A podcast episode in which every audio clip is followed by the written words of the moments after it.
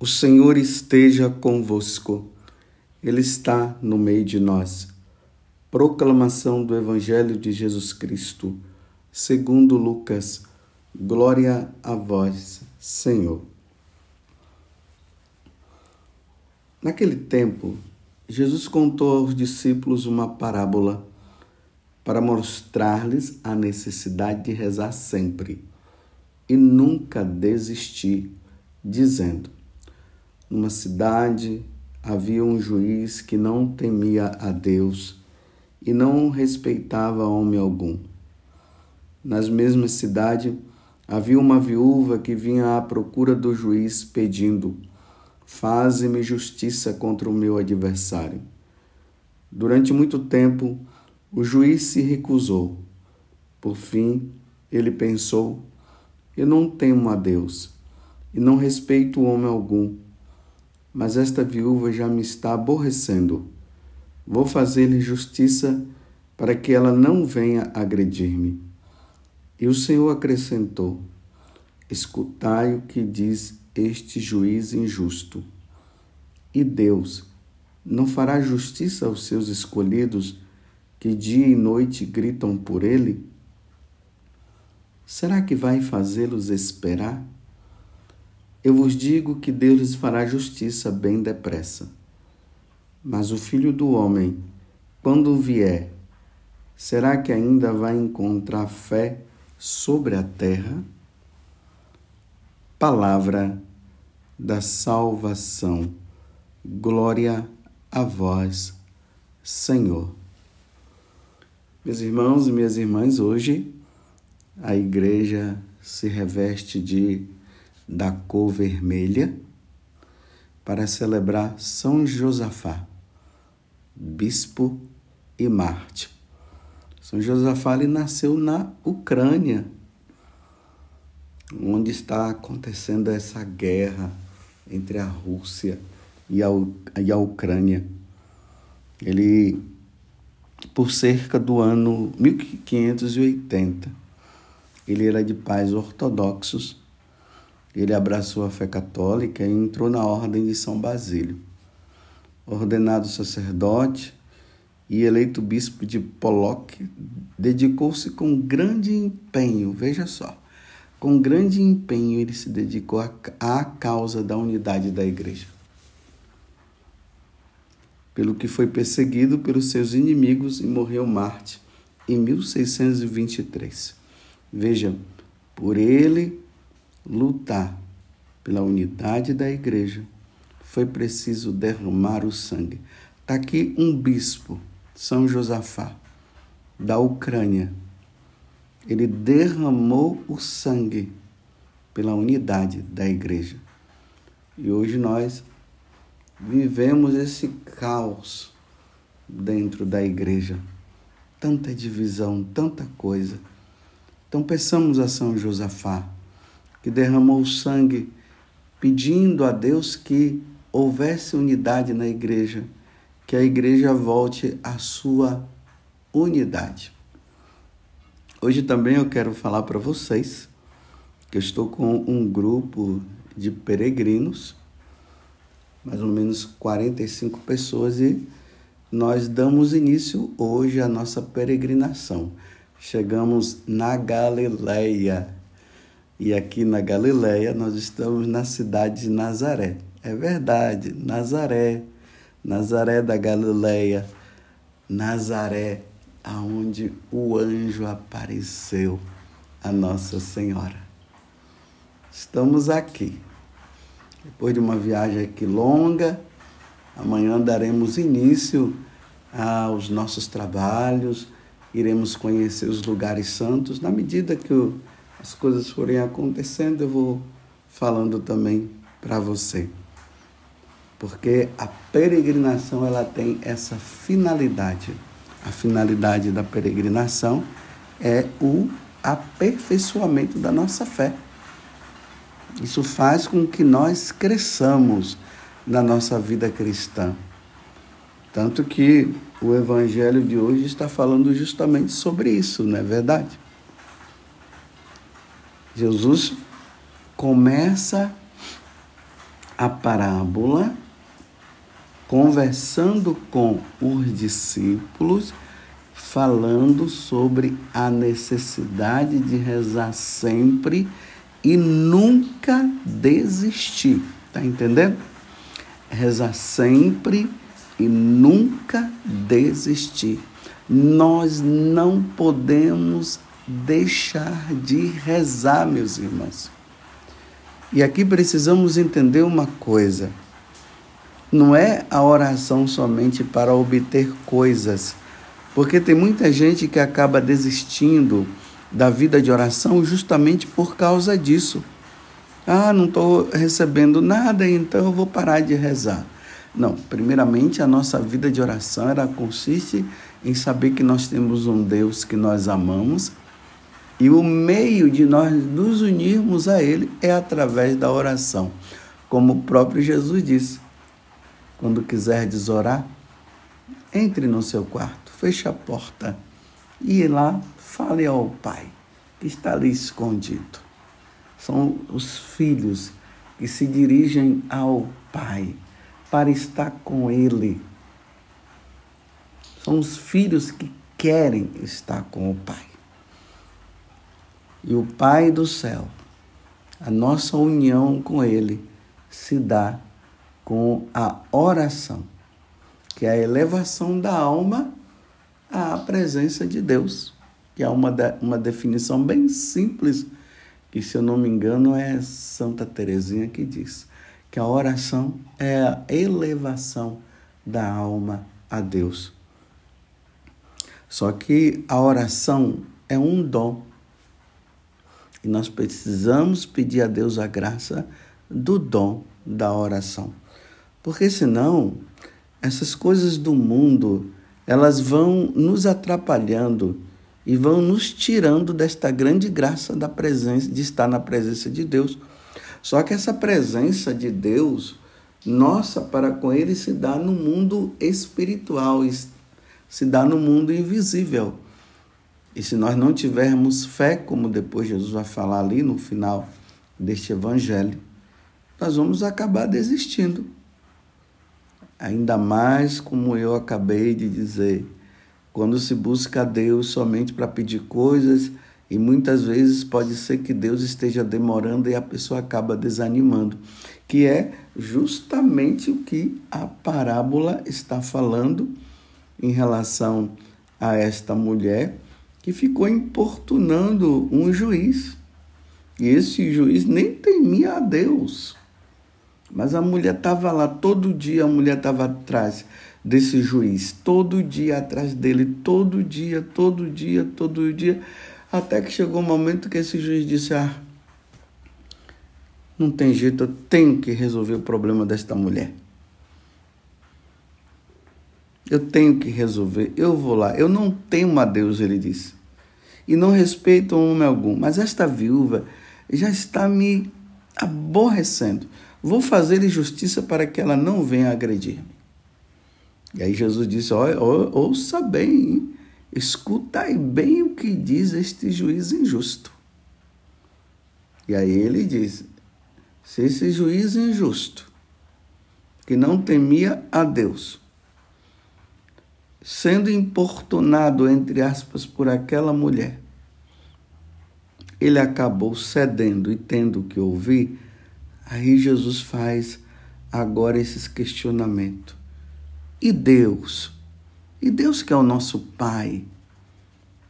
E Deus, a Santíssima Trindade, o Pai, o Filho e o Espírito Santo, não fará justiça aos seus escolhidos que dia e noite gritam por Ele? Vocês acham que aquelas pessoas que estão vivendo situações difíceis e muito difíceis, Será que elas não vão ser ouvidas? Vocês acham que Deus não irá ouvir? Será que vai fazê-los esperar? Será que Deus não fará justiça aos seus escolhidos que dia e noite gritam por Ele? Vamos pensar essa, essa pergunta que Jesus está fazendo para nós. Nós precisamos encontrar uma resposta, ou melhor, nós precisamos pensar: será que Deus não vai ouvir? Você acha? Eu sempre falo para as pessoas o seguinte: que toda oração que nós fazemos, Deus ouve. Ele vai sempre responder com um sim ou com um não. Como Deus é onipotente, Deus é poderoso, Deus sabe todas as coisas, Ele é o Senhor. A resposta do sim dele ou do não, meu irmão, vá em frente. Não murmure, não brigue, não discuta. Deus sabe sempre o que é o melhor para mim e para você. Às vezes o que nós pedimos não está de acordo com aquilo que é o plano de Deus para nossa salvação. E aí Deus não vai conceder. Mas se estiver de acordo com o plano da nossa salvação, Deus vai ouvir. Então, de uma forma ou de outra, nos alegremos. Deus sabe o melhor para nós. Você compreende isso? Se você compreender isso, você jamais irá desistir de rezar, você jamais irá desistir de procurar a Deus, você jamais irá desistir de estar com Ele, você jamais irá se decepcionar, porque Deus sabe sempre o que é o melhor para mim e para você. Nós não sabemos. Nós não sabemos. Às vezes nós achamos que essa decisão aqui é a melhor e não é. Mas o que Jesus está dizendo é o seguinte: nós não podemos desistir de rezar. Talvez você que esteja me ouvindo agora seja justamente essa pessoa que não está rezando mais. Vamos voltar a rezar? Vamos procurar um momento, um horário aonde todos os dias nós poderemos estar ali diante do Senhor, aquele horário marcado, aquela hora marcada. Qual é a hora melhor para você estar com Ele? Então, dê uma olhada, veja a sua vida, seus trabalhos, seus compromissos, e de repente você vai dizer: olha, neste horário aqui eu posso. Então, todos os dias, todos os dias, todos os dias, até morrer. Interessante que lá no, no Evangelho mostra que lá, quando Jesus estava na Judéia, lá tinha o, o Monte das Oliveiras, e lá diz assim: como de costume, Jesus se dirigiu ao Monte das Oliveiras para rezar. Tá vendo? Era o costume. Então, se tornou um hábito na vida dele. Ele está ali orando, está ali diante do Pai. Isso também deve ser um costume na nossa vida. A vida nossa de oração precisa se tornar um hábito. E hábito é necessidade. Nós temos o hábito de comer, o hábito de dormir, o hábito de tomar banho. Porque é uma necessidade. Imagine se nós ficarmos sem comer se nós ficarmos sem dormir, não vai ser fácil, né? Ficarmos sem tomar banho, ficar fedido, não tem jeito. É um costume. A nossa vida com Deus também precisa ser assim. Mas aí está o questionamento de Jesus no final. Mas o filho do homem, quando vier, Será que ainda vai encontrar fé sobre a terra? Jesus veio na sua primeira vinda e ele virá na segunda. Como eu disse antes, né? Estou aqui em Nazaré. E aqui aconteceu aquele momento onde o anjo Gabriel apareceu para Nossa Senhora, falando para ela se ela queria ser a mãe do Salvador. Nós, eu e os peregrinos, estaremos, né? Eu, Vanusa e os peregrinos estaremos lá para conhecer este lugar maravilhoso, o lugar onde o anjo apareceu. Então aí é a primeira vinda. Nós iremos também lá no lugar onde Jesus nasceu, lá em Belém. Nós veremos o lugar.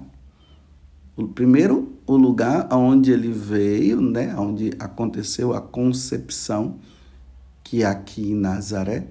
Depois nós nos dirigiremos lá na Judéia, em Belém, nós veremos o lugar onde ele nasceu. E ele prometeu voltar. Então ele está dizendo agora: quando o filho do homem vier, será que ainda vai encontrar fé sobre a terra? Eu posso dar uma resposta. Muitos terão fé e muitos não terão. E isso nós vemos claramente no nosso dia a dia. Uns, muitos, adquirir, vão adquirir a fé e outros vão perder a fé. Por isso, a necessidade de nós rezarmos para nós não perdermos a fé, meus irmãos. Não podemos, eu e você não podemos perder a fé. Porque se o filho do homem, quando ele vier na sua segunda vinda, e ele não encontrar fé por parte de uns, esses não irão se salvar, não. Esses não irão com ele. E nós precisaremos ir com ele. Vamos aperfeiçoar a nossa fé. E como é que nós vamos aperfeiçoando a nossa fé? Rezando que é o que ele disse no início do evangelho de hoje. Queria contar essa parábola, estava contando essa parábola para os discípulos, para que eles entendessem, entendessem a necessidade de rezar e nunca desistir. Então é na vida de oração. É na leitura da Sagrada Escritura que nós vamos aperfeiçoando a fé. É nos colocando firme diante dos ensinamentos do Senhor, na tradição, no magistério da igreja, nas encíclicas papais, no catecismo da igreja, na vida dos santos, na leitura da vida dos santos. Tudo isso nos faz aperfeiçoar, é se confessando, reconhecendo os pecados, é vivendo os sacramentos, é professando a nossa fé nas obras de caridade, na adoração, na, nos sacrifícios, nas penitências, acreditando na segunda vinda do Senhor, crendo que Ele veio no meio de nós, se encarnou e e morreu na cruz e ressuscitou e subiu aos céus. É ficando firme na igreja, não abandonando a igreja, mas indo firme. Até mesmo a peregrinação. Né? Muitas pessoas fazem peregrinações lá no Brasil. Eu falo lá no Brasil porque agora estou aqui em Nazaré, em Israel, na Terra Santa aquelas peregrinações ao santuário Nossa Senhora Aparecida, Frei Galvão e tantos outros lugares no Brasil, até mesmo a Canção Nova, tudo isso é meio de se aperfeiçoar na fé, mas também a peregrinação ela é importante, a peregrinação aos lugares aonde Jesus nasceu, aonde ele morreu, aonde ele viveu, aonde ele ressuscitou. Tudo isso nos ajuda e os papas recomendam que nós católicos não deixemos de fazer as peregrinações, porque isso nos aperfeiçoa na nossa fé, nos ajuda. Você está entendendo? Então, quando Jesus vier na sua glória, ele vai encontrar fé sobre a terra por parte de uns sim, por parte de outros, não. Peçamos a Deus a graça da perseverança, meus irmãos. Não vamos perder a fé. Não vamos permitir que essas ideologias existentes nos tire nosso Senhor Jesus Cristo da nossa vida. Vamos perseverar até o fim, como os santos perseveraram e agora estão na glória de Deus. Estão lá diante da presença de nosso Senhor, porque eles viveram a fé. Que Deus nos conceda a graça, que Nossa Senhora de Nazaré, aqui aonde nós estamos agora, e onde o anjo apareceu para ela, que Nossa Senhora de Nazaré nos ajude a caminharmos na fé. Que o sim de Nossa Senhora seja o nosso sim também a Deus. Eu creio. Louvado seja nosso Senhor Jesus Cristo, para sempre seja louvado, e a nossa mãe, Maria Santíssima.